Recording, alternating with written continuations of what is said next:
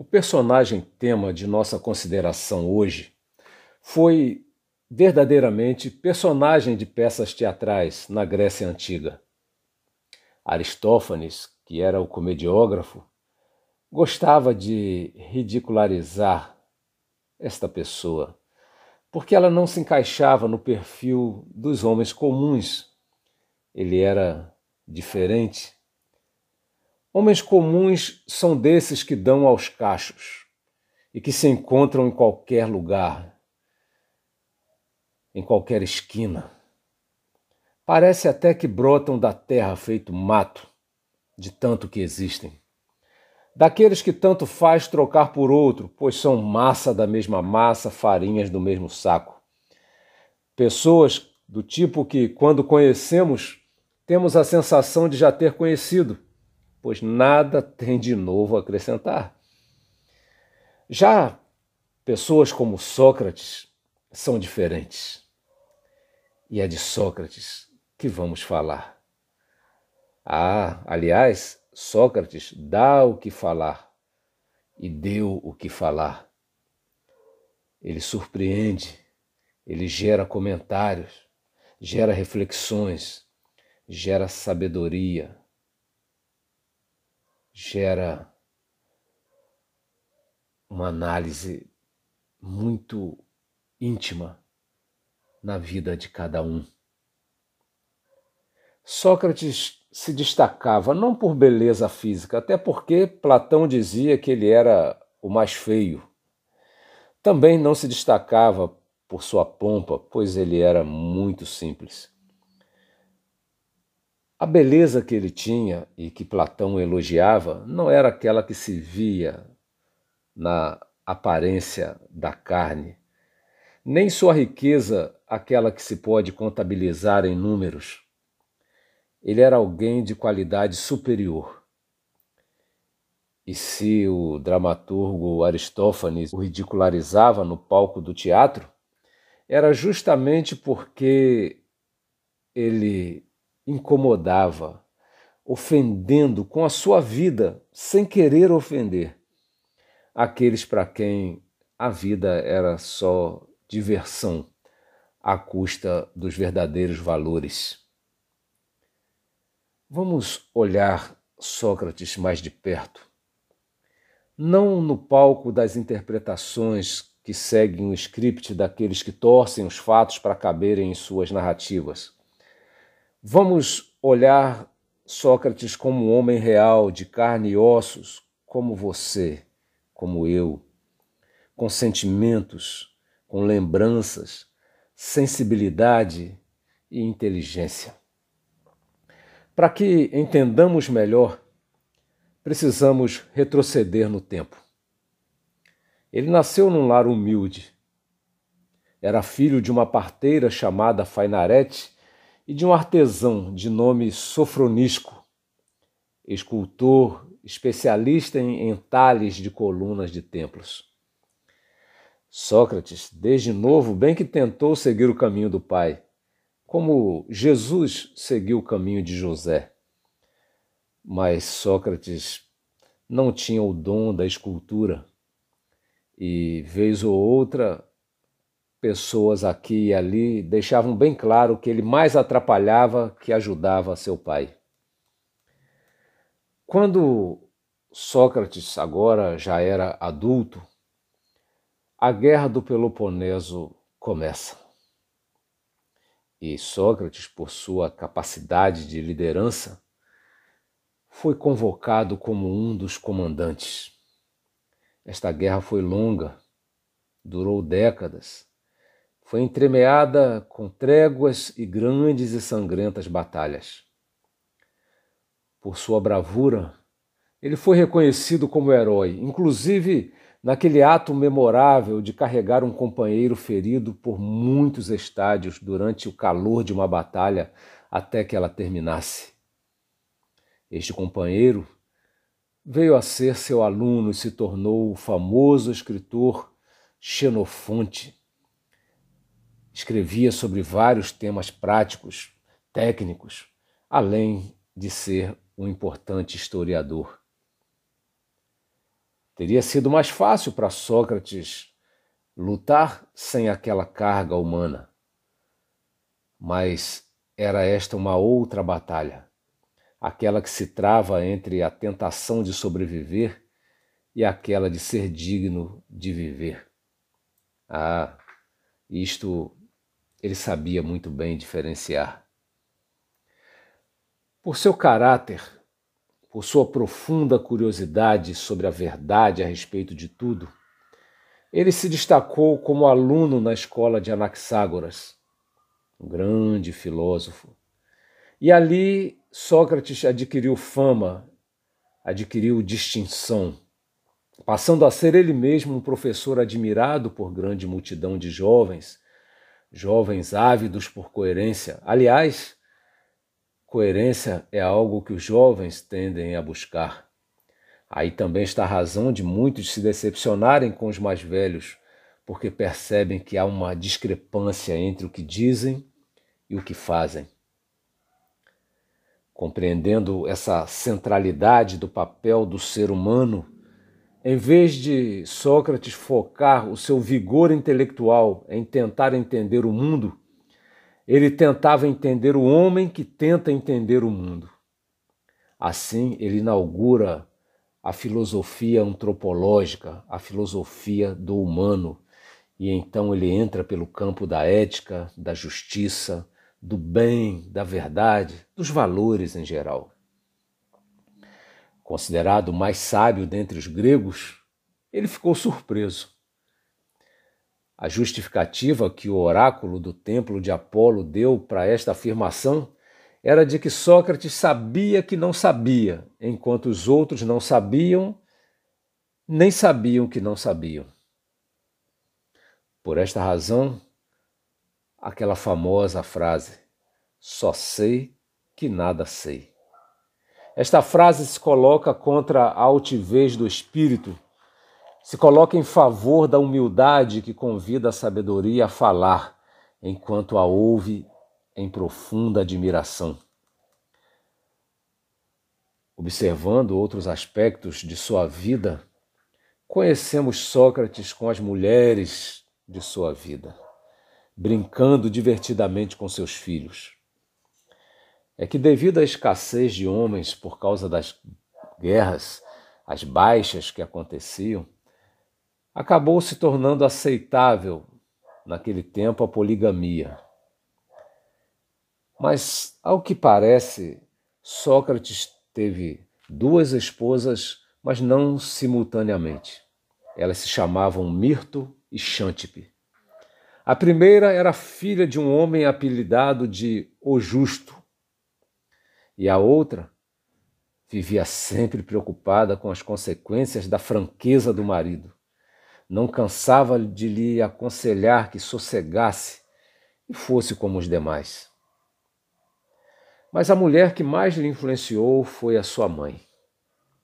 Foi dela que ele tirou a referência do trabalho do mestre. Como a parteira, profissão de sua mãe, que ajuda a trazer o bebê à luz, o mestre ajuda o aluno a trazer à luz o conhecimento, a aprender, parir o conhecimento. Mas o mestre não aprende em lugar do aluno. Como a parteira ajuda no trabalho de parto sem jamais poder substituir o que cabe à grávida, o mestre ajuda os alunos, mas não pode substituí-lo naquilo que lhes cabe. Mas já falamos bastante sobre este personagem, queremos agora voltar a um ponto muito importante de sua vida. Na verdade, o ponto do seu julgamento. Sócrates estava ali, era o réu. Era réu porque ele havia sido acusado de ensinar o questionamento como caminho para o conhecimento. É acusado de fazer os jovens duvidarem de deuses, romper contradições e contestar as autoridades. O problema de fato estava em contestar as autoridades, uma vez que Sócrates se recusava a concordar com os frágeis argumentos defendidos pelas autoridades para as decisões que eles tomavam. E Sócrates levava os jovens a perguntarem, questionarem, saberem o porquê, quererem os fundamentos.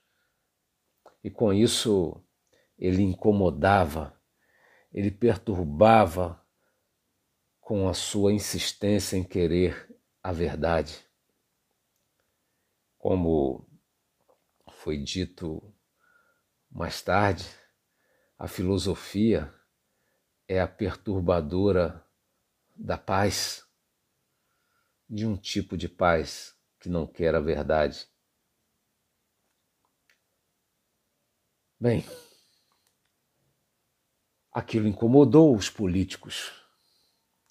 Os políticos que tramavam novos conflitos para terem novos lucros e a busca pela verdade, pelos verdadeiros motivos, fazia com que eles não pudessem mais esconder debaixo do tapete, daquele belo tapete, do enorme tapete que sempre é usado para encobrir tanta sujeira. Então, diante de nós está Sócrates ali, descalço como de costume, com tamanha atenção a seus pensamentos que mesmo descalço sobre a neve, ele se perdia em suas meditações. Ele não apenas queria saber, mas ele queria ensinar, e ensinava gratuitamente. Ele não queria se enriquecer com os bens materiais. Isso o diferenciava de modo marcante dos sofistas e de todos aqueles que usavam a palavra para terem poder.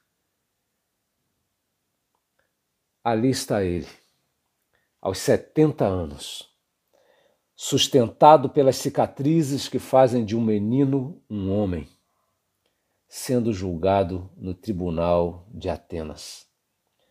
Não é um tribunal qualquer, é o da capital da cultura e da civilidade. Mais que isso, ali é o berço da única democracia em todo o mundo, para espanto e admiração de todas as nações.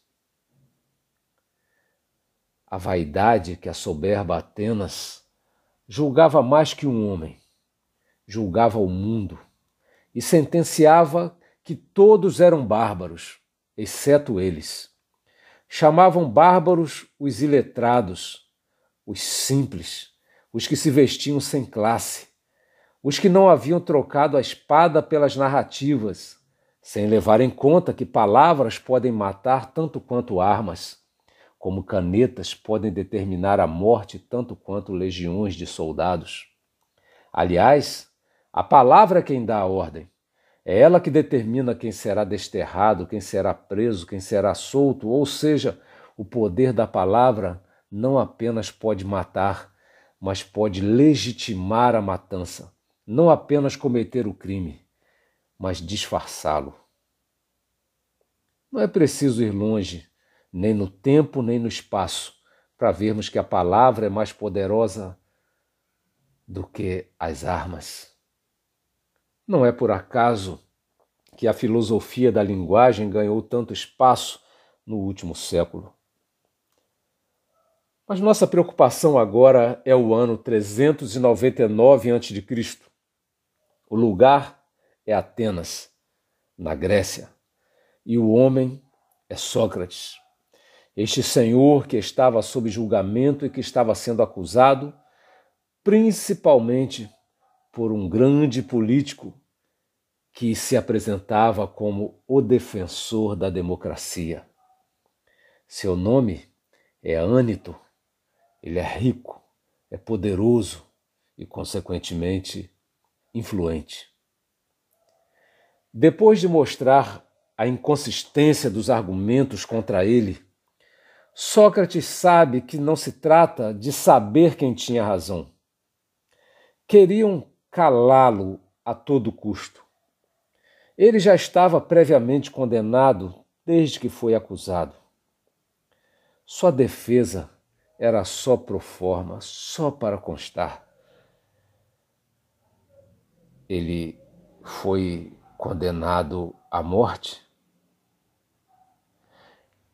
E em suas últimas palavras, ele diz: abrem aspas.